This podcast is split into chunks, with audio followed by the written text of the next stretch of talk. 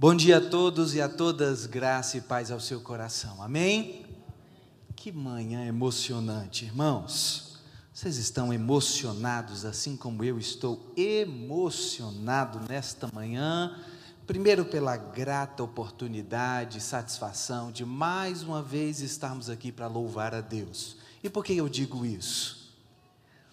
Porque a vida, a vida é surpreendente.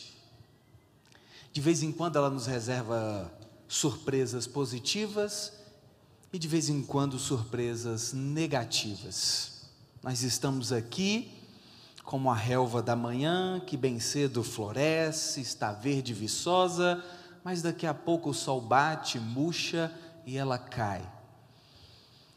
E as nossas vidas, elas são assim. Elas passam por essa por essa delicada situação de de vez em quando deixarmos algumas pessoas. Na sexta-feira, eu estava visitando um irmão da igreja que está acamado por um adoecimento, mas está lá, vencendo, lutando.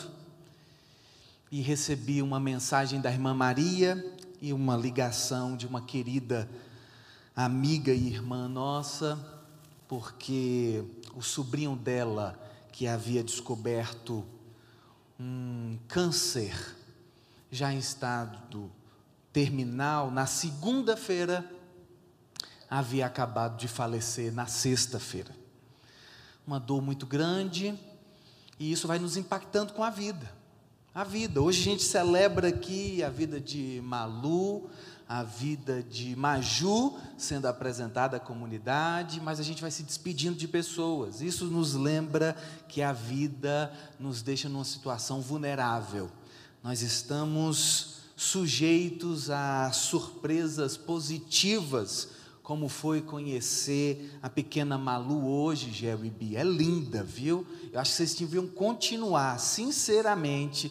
Vocês precisam povoar a terra com gente bonita gente bonita. De vez em quando eu olho assim para os irmãos, com todo carinho e amor, irmãos, né? Nem todo mundo aqui é bonito, não. Mas vocês fazem uns meninos bonitos, vocês têm que povoar a terra com uns meninos bonitos desses. É que nem Simvaldo e Tati também. Ai, gente, continua, viu? Continua. Eu fico estimulando os outros a continuar, mas dormir apenas três horas nessa madrugada, né? Porque eu estou cuidando do meu Bento lá em casa que rouba as nossas madrugadas, mas que o Senhor nos reserve boas surpresas na vida e quando a vida nos surpreender com maldades, Ele seja presença constante que abraça, que cuida e que nos fortalece para superarmos o dia mal. Amém? Que Deus abençoe você, querido, querida. Quero te convidar a uma leitura do texto bíblico um dos textos mais conhecidos que nós poderíamos ter de todo o texto bíblico, e eu quero convidar você à leitura do Evangelho de Mateus, no capítulo 6. Eu leio a partir do verso 9, a oração dominical de Jesus. Quero fazer uma quero fazer uma devocional contigo nesta manhã. Quero aprender algumas verdades para a nossa espiritualidade, para a nossa vida, para o nosso interior com esse texto.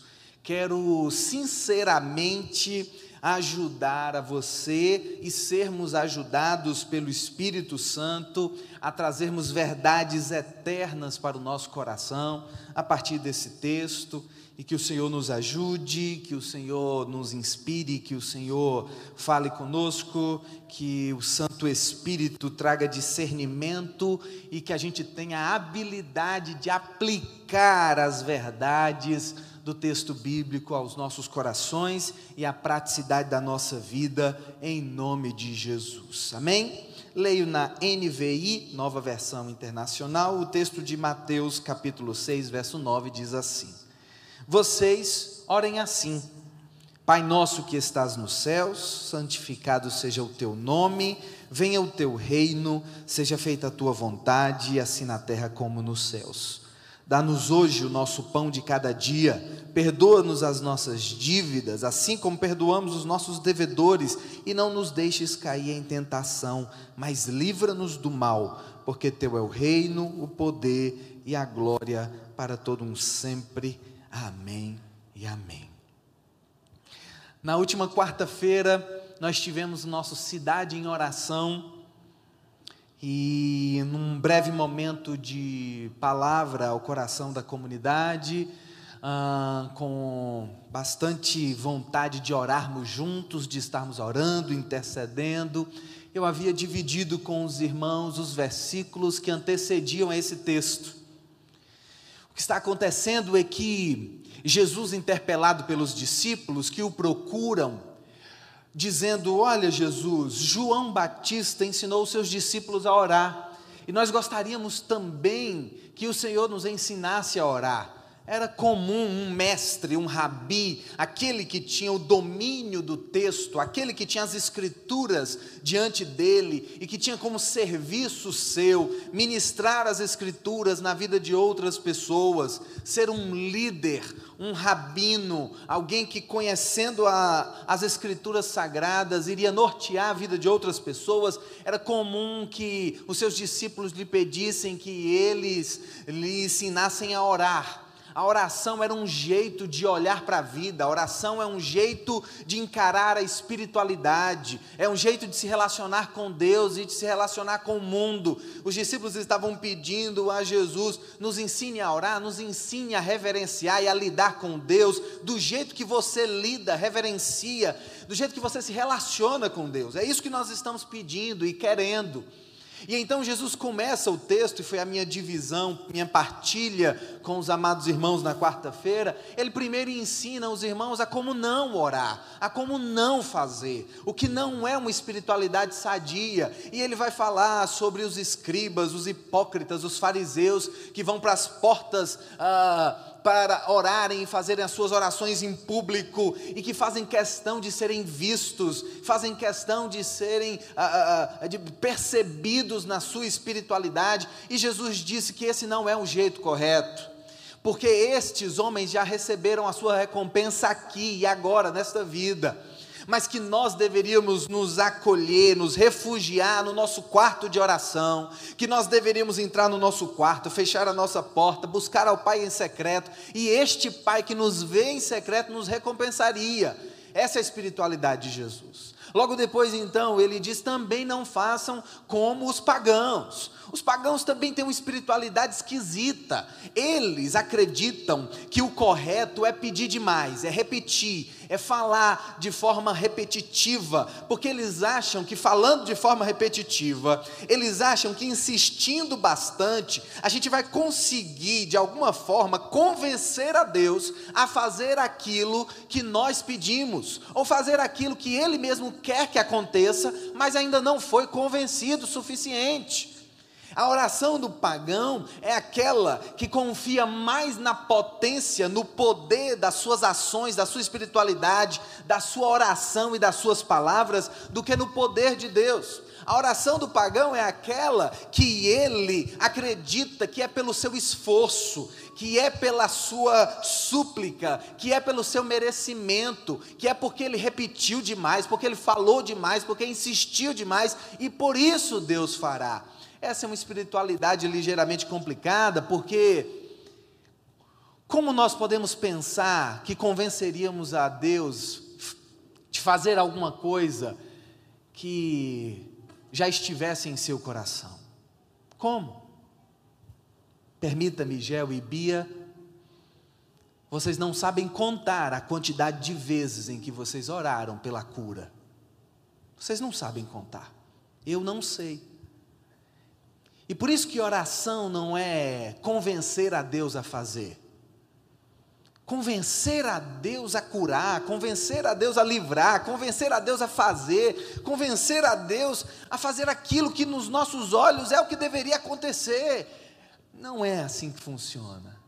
A oração é o que acontece a partir do verso 9. E aí Jesus diz: Vocês façam assim, vocês devem fazer desse jeito Vocês devem se comportar desta maneira. O jeito de tratar essa questão é desta maneira. Não é como os fariseus hipócritas, não é como aqueles que ficam repetindo como os pagãos. Não é desse jeito. Essa espiritualidade não é sadia. A espiritualidade sadia é orar assim. De que jeito, pastor? É dizer aos céus. E dizer a si mesmo: Pai nosso que estás nos céus santificado seja o teu nome, venha o teu reino, seja feita a tua vontade, assim na terra como nos céus. Dá-nos hoje o nosso pão de cada dia, perdoa as nossas falhas, dívidas, pecados, assim como nós temos ah, perdoado aqueles que nos têm ofendido, e livra-nos do mal, porque este mundo é mal.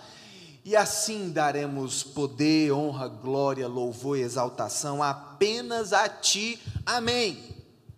E eu gostaria para a nossa conversa de hoje, de dividir essa oração do Pai Nosso. Eu, na verdade, não estou fazendo isso, ela naturalmente já é dividida em duas etapas. Essa oração, ela, a gente pode contemplar, observar nela dois momentos diferenciados. A primeira, o primeiro momento desta oração é um momento de um reconhecimento da grandeza, da potência, do poder, da magnitude, da beleza, da glória, da majestade. E agora eu peço perdão pelo, pela, pela incapacidade de dar nomes a tudo que Deus é. Peço perdão por não ter um vocabulário tão extenso para aqui, diante dos irmãos, conseguir falar, dizer, expressar todo o tamanho de um Deus que consegue uh, ocupar todos os espaços criados no universo.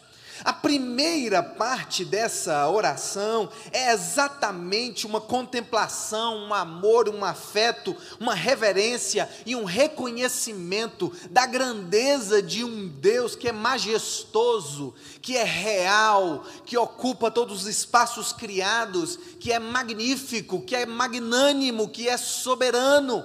A primeira parte é a reverência de um Deus que, como diz um teólogo, alemão, Calbart, que é um totalmente outro, significa que ele não se parece com nada daquilo que nós conhecemos. A primeira parte da oração do Pai Nosso é o reconhecimento que esse nosso Pai, que é nosso e não apenas meu, dá uma ideia de coletividade, mas esse Pai não é um Pai que habita apenas a esfera visível, a esfera da realidade, a esfera ah, ah, das coisas palpáveis. Esse é um Pai que está e habita os altos céus. Esse é um pai que vive nas alturas, esse é um pai que ocupa os espaços espirituais, esse é um pai que a sua grandeza ocupa todos esses espaços. E esta grandeza precisa ser reverenciada,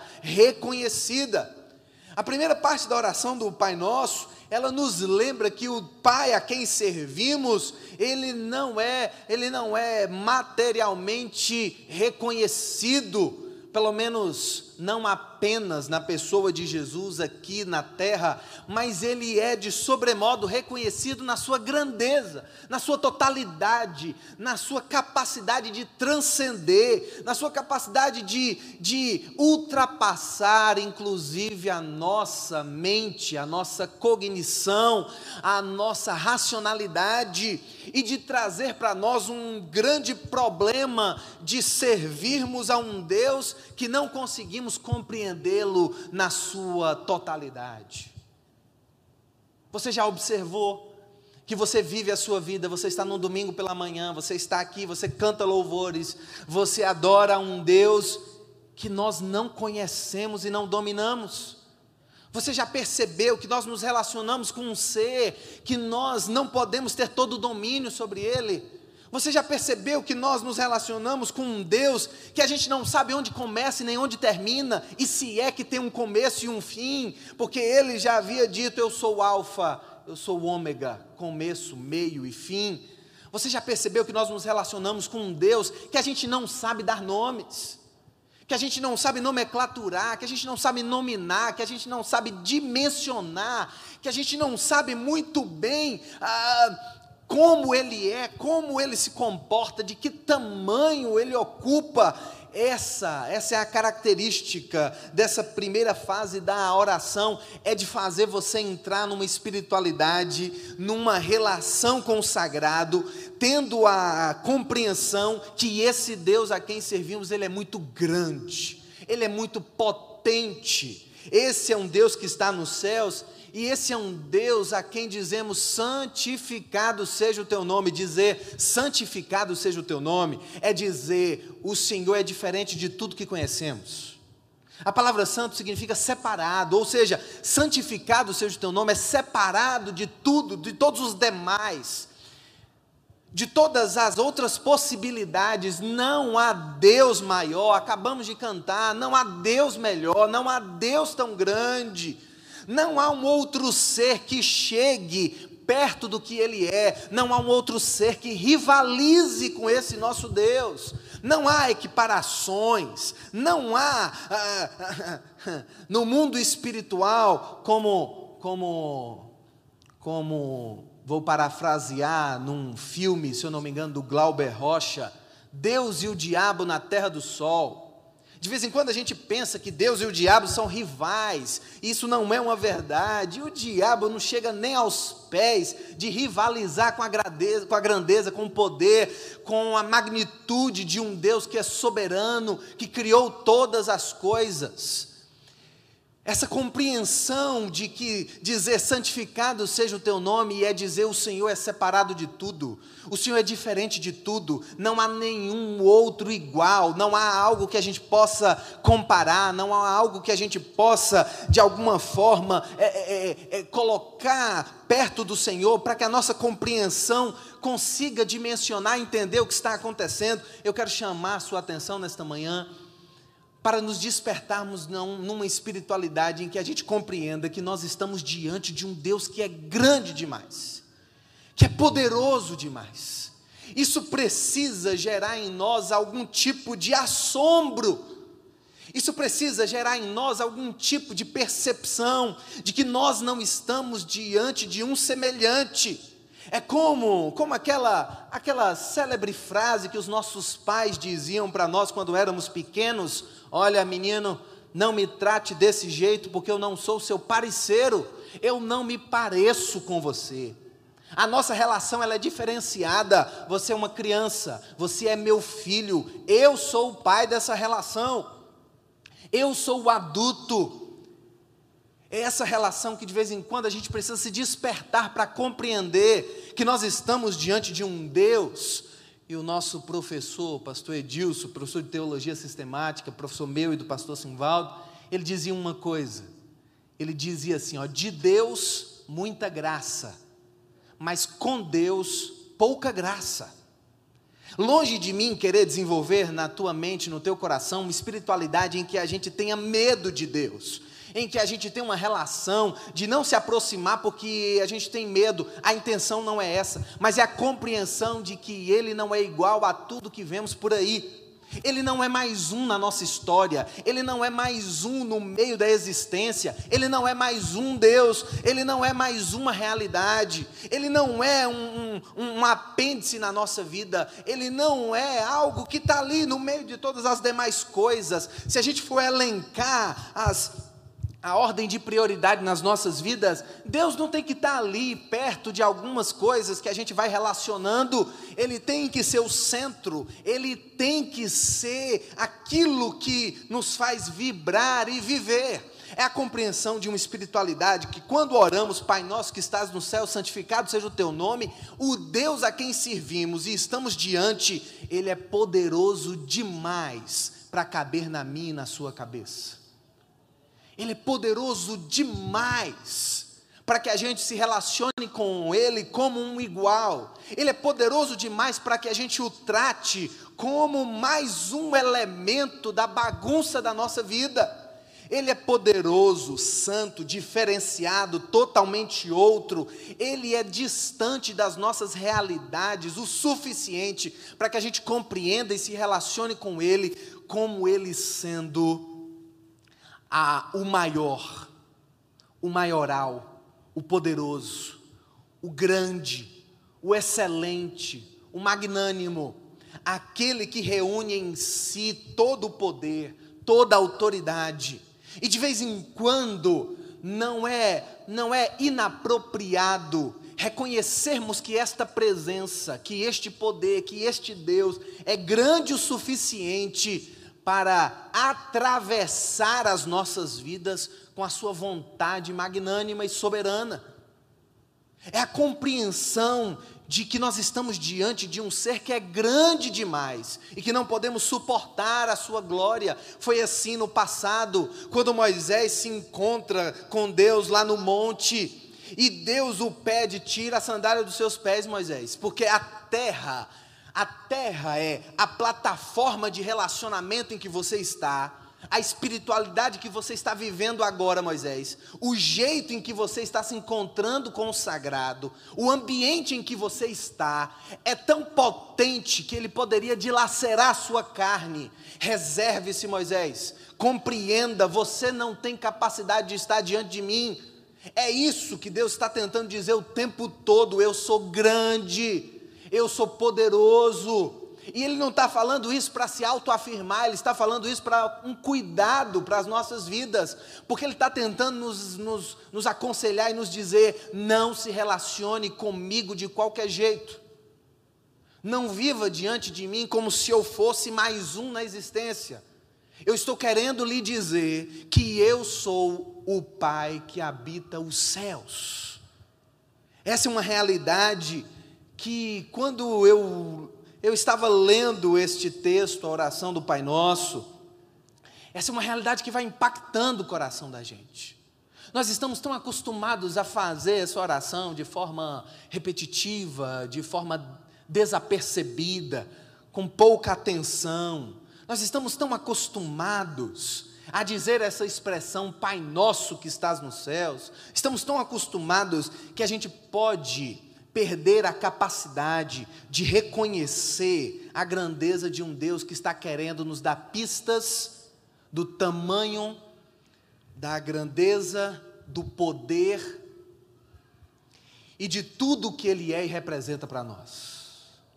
Orar, Pai nosso que estás no céu, santificado seja o teu nome, venha o teu reino, é reconhecer que esta vontade de Deus é soberana e tudo o que Ele quer que aconteça, inevitavelmente vai acontecer, não importa o que estiver na frente, não há barreiras, não há algo que se levante, é mais ou menos como a força de um grande rio que inevitavelmente vai correr para o mar. Não há como, não há como impedir que isso aconteça. O rio ele pode correr de forma sinuosa, dar muitas voltas. Nós podemos construir barreiras, nós podemos construir barragens, podemos construir hidrelétricas, nós podemos represar por um instante, mas ninguém segura a potência de um rio ninguém impede que ele chegue ao seu objetivo. É assim que acontece com a vontade soberana de Deus. E a oração do Pai Nosso é que esta vontade, que naturalmente vai acontecer, ela também se faça nas nossas vidas. É dizer e reconhecer, Senhor, não permita que os meus comportamentos, que as minhas atitudes, que as minhas escolhas, de alguma forma, tentem impedir a tua vontade, tentem atrapalhar que aquilo que o Senhor pensa, quer que aconteça, de fato se realize na minha vida e no mundo. Tudo que eu quero, fazendo também uso das palavras da querida Nauzira Nascimento, tudo que eu quero, Senhor, é estar, é estar dentro, permeado, ser útil, naquilo que o Senhor tem para fazer nesta terra. Usa-me, Senhor, não me deixe de fora. Quero estar, quero estar no curso do rio da tua vontade, que inevitavelmente vai acontecer, e eu não quero estar em oposição a ela, pelo contrário, quero ser parte dela.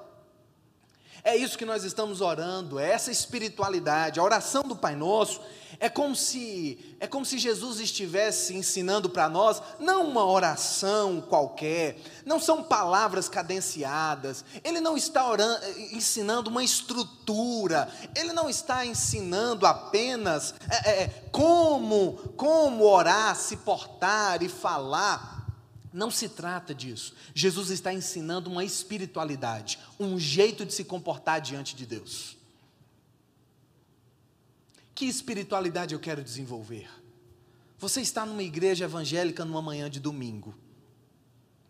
Você está sinalizando uma espiritualidade. De que jeito quero viver a minha espiritualidade? Você poderia, e com todo respeito, você poderia estar numa reunião candomblecista nesta manhã você poderia estar numa reunião de mesa branca de espiritismo. Você poderia estar agora numa mesquita, fazendo as suas orações direcionado para Meca. Você poderia agora, nesse instante, estar na sua casa não crendo em nada.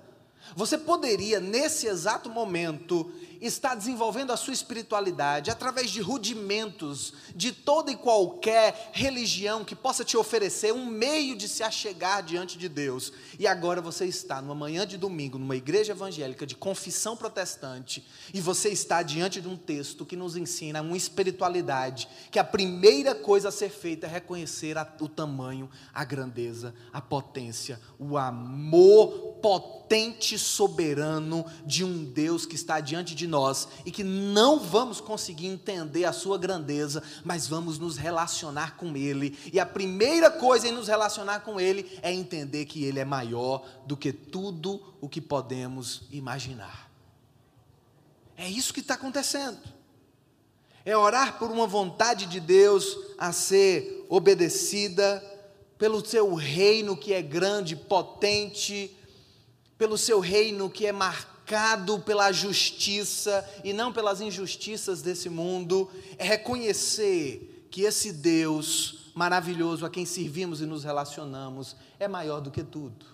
A segunda parte dessa oração, e pretendo em nome de Jesus ser rápido e ligeiro, a segunda parte dessa oração, ela é agora uma convocação para mim e para você depois de reconhecermos que esse Deus é grande, poderoso, potente, magnânimo, maravilhoso, a única ação consciente diante desse Deus é desenvolver uma espiritualidade de depender desse Deus, de curvar-se diante desse Deus, de reconhecer a nossa, o nosso tamanho, a nossa fragilidade, a nossa pequenez diante desse Deus e agora Jesus, depois de nos ensinar que Ele é grande, Ele diz assim para mim e para você: é sábio, diante desse Deus que você reconheceu, que é grande, desenvolver um comportamento, uma realidade e espiritualidade,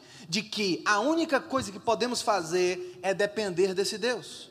É por isso que a sequência da oração é pedir pelo pão nosso de cada dia é pedir pelo perdão dos nossos pecados e pedir pelo livramento do mal que pode acontecer nas nossas vidas. Dependência é o que parece ser ah, o ensinamento de Jesus na segunda metade da oração, porque depois de reconhecer que Ele é grande, eu só posso compreender que toda a minha vida, toda a minha vida, todas as circunstâncias da minha vida dependem total integralmente desse Deus que eu acabei de reconhecer que é grande, sutuoso, maravilhoso, potente, longânimo, que a sua misericórdia se estende a infinitude para nos amar, para nos abraçar, estar conosco. A única coisa que podemos fazer é agora depender. Quando nós oramos pelo pão de cada dia, não é apenas sobre o pão que está na nossa mesa, pelo almoço de cada dia, não é apenas orar e pedir a Deus pela provisão dos nossos lares, é reconhecer, dependo desse ser que ocupa todos os espaços criados do universo.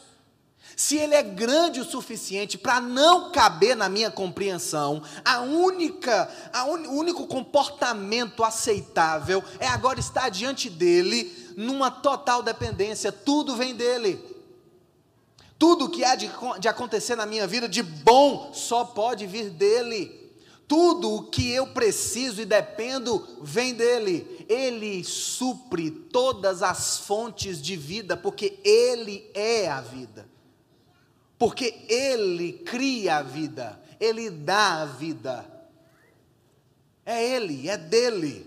Quando Jesus nos ensina a pedir pelo pão de cada dia, ele está nos ensinando, olha, relacione-se com esse Deus da seguinte maneira: entenda que toda a sua vida depende dele. Toda a sua vida, toda, toda, toda, toda a sua vida. Cada microparte da sua vida depende dele. A cada passo, a cada instante, a cada decisão, a cada momento, a cada possibilidade, a cada escolha, ele permeia, ele está. O que Jesus está tentando nos ensinar é uma dependência de um Deus que pode suprir a nossa mesa e também pode nos perdoar os nossos pecados, pode resolver o nosso problema espiritual, pode resolver a nossa querela, a nossa questão, a nossa, a, a nossa dependência dele, ela é a níveis físicos e espirituais, porque se nós estamos caídos por causa do pecado, é ele também quem pode nos perdoar e restaurar o nosso pecado. E aqui com pecado eu não quero falar numa perspectiva ah, uma perspectiva bem humana de pecado e bem religiosa. Pecado para nós normalmente é uma questão moral, é uma queda, é uma falha, é um descumprimento de uma lei. Mas na espiritualidade judaica, o pecado ou perdão dos pecados é a reconstituição do ser humano é devolver, trazer de volta o perdão dos pecados, é devolver e trazer de volta a plenitude, a completude da nossa vida. O pecado é a debilidade, a defasagem, é a degradação, é a diminuição do ser humano. E o perdão desses pecados é a devolução de uma vida plena. É por isso que o texto vai nos dizer que ele tem vida abundante para nos oferecer. E é por isso que rogar pelo perdão dos nossos pecados é clamar: devolva-me, Senhor, a plenitude da minha vida. Devolva-me, Senhor, tudo que a minha vida tem em potencial e que hoje eu não consigo experimentar porque o pecado degrada. Clamar pelo perdão dos nossos pecados, depender do perdão dos pecados que este Pai grandioso que habita os altos céus pode nos dar, é dizer: devolva-me devolva-me a minha, a minha integridade, a minha completude. O Senhor me criou humano, o Senhor me criou perfeito, o Senhor me criou com todas as potencialidades que o Senhor sonhou para mim. O pecado degradou isso e agora eu quero de volta, Senhor, essa vida completa, essa vida abundante. Orar ao Senhor pelo pão de cada dia é reconhecer que a gente precisa dele em tudo. Orar pedindo perdão pelos nossos pecados é reconhecer que a gente está incompleto e que a integridade das nossas vidas depende de um relacionamento e de uma espiritualidade que reconhece que apenas Ele pode devolver a dignidade das nossas vidas. O que Jesus tem para nós e o que o reino de justiça tem para nós é uma vida digna. É uma vida onde a gente não precise mais lamentar as nossas perdas, as nossas saudades, Gel e Bia.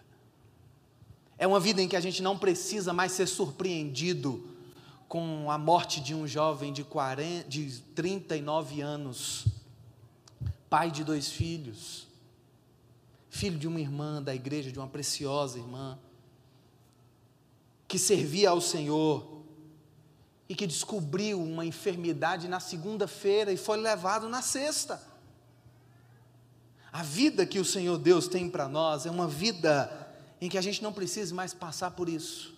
E a oração do Pai Nosso, pedir pelo perdão dos nossos pecados, é clamar: venha o teu reino. É clamar e dizer assim: interrompe essa vida degradada que nós estamos vivendo.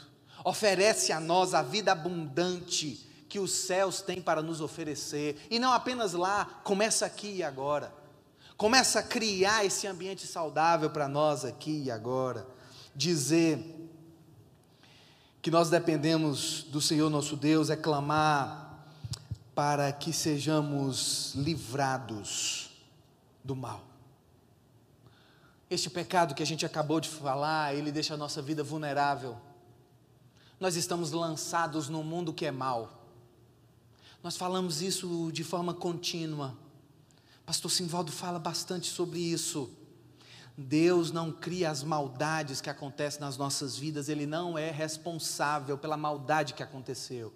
Nós vivemos num mundo que é mal, por natureza e por causa do pecado. E quando clamamos ao Senhor, livrai-nos do mal, é um pedido. Primeiro, a Bíblia, a mensagem traz desta forma: ela diz assim: livra-nos do mal que há dentro de nós e do mal que está fora de nós. Ou seja, livra-nos das maldades que nós podemos praticar, fazer, desenvolver, e livra-nos também das maldades que rondam esta vida. Livra-nos do mal é dizer assim: estou vulnerável por causa da minha condição de pecado, Senhor, e dependo do Senhor para me livrar, para me proteger, para me esquivar das setas do inimigo. Me ajude a tomar decisões sábias na minha vida, para que eu não atraia o mal para ela. Me ajude a desenvolver uma espiritualidade em que eu compreenda que a tua vontade é melhor do que a minha e que a minha vida é melhor cuidada se eu a entregar em tuas mãos e que a minha vida será muito mais uh, protegida se eu compreender que as minhas escolhas precisam estar curvadas diante da tua vontade. Livra-me do mal, é dizer ao Senhor: livra-me de mim mesmo. Livra-me das minhas maldades, livra-me da minha capacidade de atrair a maldade para a minha vida, e livra-me das maldades que este mundo está preparando para mim. Eu conversava com a tia deste menino que faleceu na sexta-feira, e eles fizeram tudo, exatamente tudo que poderia ser feito dentro de um espaço de cinco dias. Eles foram a Salvador, eles procuraram o melhor especialista que poderia ter, eles fizeram tudo, todas as coisas que poderiam ser feitas. Ela me disse: todas as portas que poderiam ser humanamente abertas foram abertas. Não, não houve nada que poderíamos ter feito que não foi feito. Nada, nada, nada, nada, nada essa compreensão de que aquilo que pode ser feito por nós foi feito. Foi feito. Sensação de dever cumprido, sensação de que fizemos tudo o que tinha para ser feito. Exatamente isso que estava acontecendo. Ela me disse, assim, desta maneira, mas ainda assim o mal chegou. É porque essa vida, irmãos, essa vida é de cabeça para baixo. Essa vida é de cabeça para baixo. A pandemia do coronavírus é uma roleta russa. Pessoas idosas pegaram e contraíram esse vírus e passaram ilesos. O primo da minha esposa, 29 anos, contraiu o coronavírus e não sobreviveu. Essa, essa vida é maluca. Essa vida não faz sentido. É por isso que o Eclesiastes vai viver, vai dizer: esta vida não faz sentido. Pare de se preocupar em procurar um sentido para essa vida, porque você vai adoecer. Não dá para procurar sentido. Esta vida é marcada por uma maldade. Este mundo é marcado por uma maldade. E a gente precisa pedir o aconchego, o consolo, a proteção de um Deus que é grande o suficiente para nos proteger no meio de tudo isso.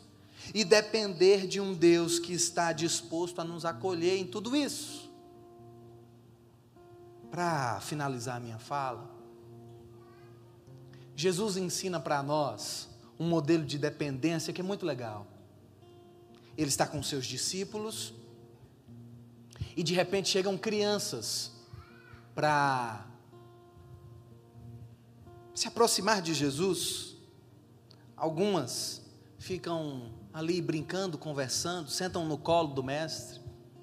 E os discípulos, claro, né? Adulto é gente complicada, adulto é, adulto é complicado. Os adultos ficam tentando tirar as crianças, porque as crianças iriam atrapalhar Jesus, e Jesus diz assim: Ei, cabra safado, toma vergonha de sua cara. Vontade eu tenho de mandar você se arredar daqui. Mas as crianças não. Deixem elas. Eu quero estar com elas. As crianças são as, os seres humanos mais parecidos com as pessoas com quais eu convivia lá no céu. Porque elas são mais puras do que vocês, elas são mais inocentes do que vocês, elas são mais verdadeiras do que vocês. Vocês são muito hipócritas. Adultos, vocês são muito hipócritas. Mas as crianças são verdadeiras, as crianças são maravilhosas. Permita-me uma história. O meu cunhado estava com o meu sobrinho Estevão, ele era pequeno, estava no mercado. E aí, estavam comprando alguma coisa, e o meu sobrinho falou assim: pai, vamos levar ração? e aí, e aí o meu cunhado falou assim: mas Teco, a gente não, a gente não tem cachorro em casa, a gente não tem animal em casa. Aí meu, meu sobrinho falou assim: tem sim, pai, tem um rato. Tinha aparecido um rato na casa da minha mãe naquela semana. E ele falou: tem sim, pai, tem um rato. As crianças são maravilhosas, elas elas, hum, elas nos surpreendem. É por isso que Jesus disse assim: ó, se vocês querem entrar no meu reino, vocês precisam se parecer com elas. Vocês precisam ser dependentes de mim como elas são. Vocês precisam segurar na minha mão com a confiança de uma criança, de que tudo, tudo que ela precisar, o pai dela vai prover na vida dela. Você sabe muito bem, o seu filho não pergunta, pai, hoje vai ter almoço? Ele não pergunta isso. Ele sabe que você vai dar um jeito para ter comida dentro de casa. Ele sabe que se precisar você vai pedir na rua. Ele sabe que você vai dar os seus pulos. É confiança. Confiança, dependência total, entrega total, em dizer assim: eu confio que o Senhor vai fazer acontecer na nossa casa tudo o que precisa. A energia vai ser paga, o Senhor vai dar um jeito. E se ela não for paga, a gente vai ficar aqui, o Senhor vai providenciar umas velas e a gente vai viver. A comida vai chegar. Se for o Senhor que trabalhou e comprou, se o Senhor pediu, não importa, nós vamos nos alimentar. Confiança de uma criança que confia num pai e sabe que as coisas vão acontecer. É por isso que Jesus está tentando dizer: olha na relação desse Deus que é grande, majestoso, você não precisa ter medo dele. Você precisa respeitar essa presença. Mas você precisa confiar que ele proverá na sua vida tudo que você precisar. Você precisa confiar que nessa relação ele pode, você depende. Você se curva, ele é poderoso e faz aquilo que ele quer acontecer de vez em quando não é o que você quer, mas é o que ele quer. Isso vai inevitavelmente acontecer. Essa relação de confiança e de entrega. Quando eu vou para a piscina na, com a minha filha, e na borda da piscina eu digo: Vem, papai, pula. Ela pula sem piscar os olhos, porque ela confia. Ela confia que eu vou segurar. Ela confia que eu vou proteger. Ou a gente se relaciona com Deus com essa confiança, ou a gente desenvolve essa espiritualidade de entender que estamos diante de um ser que a gente não entende muito bem, mas uma coisa a gente sabe: Ele nos ama, Ele nos protege, Ele cuida da gente. E Ele vai fazer o que preciso for para nos abraçar, nos acolher, nos perdoar, nos amar, nos transformar nos proteger e livrar a gente do mal. É isso que vai acontecer. John Stott,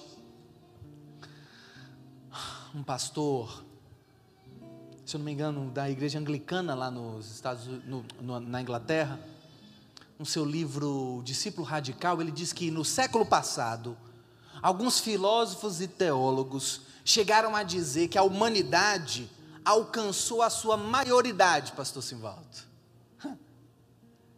Alcançar a maioridade, completar 18 anos, significa aqui para nós duas coisas. Você já pode ser preso e você já pode tirar CNH, não é assim? Maioridade, agora eu dou conta de mim. Maioridade é dizer assim: as contas agora eu tenho que pagar. Maioridade, eu tenho que dar conta da minha vida, eu tenho que fazer ela acontecer. Eu tenho que me proteger, eu tenho que me, me prover, eu tenho que dar conta de mim. E ele dizia que no século passado, filósofos e alguns teólogos diziam e achavam que agora a gente pode caminhar com as nossas próprias pernas e talvez a gente não precise mais da muleta da religião e da muleta de um Deus imaginário. Que perigo, hein? Que mancada. Viver as nossas vidas achando que nós damos conta. Deixa eu dizer uma coisa para você, para a gente ir caminhando para o final você não dá conta da sua vida. Fala isso para você mesmo, eu não dou conta. Diga, pode falar em voz alta, eu não dou conta. E graças a Deus que você não dá conta. Porque todas as vezes que você tenta reunir nas suas mãos as rédeas da sua vida, você que se coloca em cada furada, em cada problema, em cada enrascada, que só o eterno pode te livrar. Depende dele entrega para Ele. Ora, Pai nosso que estás nos céus, eu dependo de Ti, eu me relaciono contigo, eu olho para Ti e eu entrego nas Tuas mãos a minha vida por completo. É isso que eu quero fazer, é assim que eu quero viver. É essa espiritualidade que eu quero desenvolver, de dependência ah, de Ti, Senhor. Feche os seus olhos. Porque certa vez Jesus fez uma oração. No dia mais angustiante da vida dele, Jesus estava num lugar chamado Jardim do Getsemane. E ele estava tão angustiado, estava tão sofrido, que chamou os seus discípulos e amigos para orar com ele, e ele disse assim: A minha alma está profundamente angustiada e ele chegava a suar gotas de sangue porque a dor era muito grande. O pedido dele foi: Pai, se possível for, afasta de mim esse cálice. Trocando em miúdos, Pai, tem algum outro jeito da gente resolver essa situação que não seja eu indo à cruz do Calvário, morrendo, sendo maltratado, rasgado pelos açoites? Tem outro jeito? Eu estou com medo, Pai. Eu estou angustiado, vai doer. Tem outro jeito? Se não tiver, eu confio em Ti e eu quero que a Tua vontade se faça e não a minha. Eu quero depender do Senhor, eu quero me entregar nas Tuas mãos. E no momento final, onde ele estava ali na cruz, ele disse: Nas Tuas mãos eu entrego o meu espírito. Eu dependo de Ti, Pai se a depender de Deus foi foi de alguma forma possível, se foi adequado para Jesus, depender de Deus também é razoável para nós. Também é possível. Também é o que nós devemos fazer.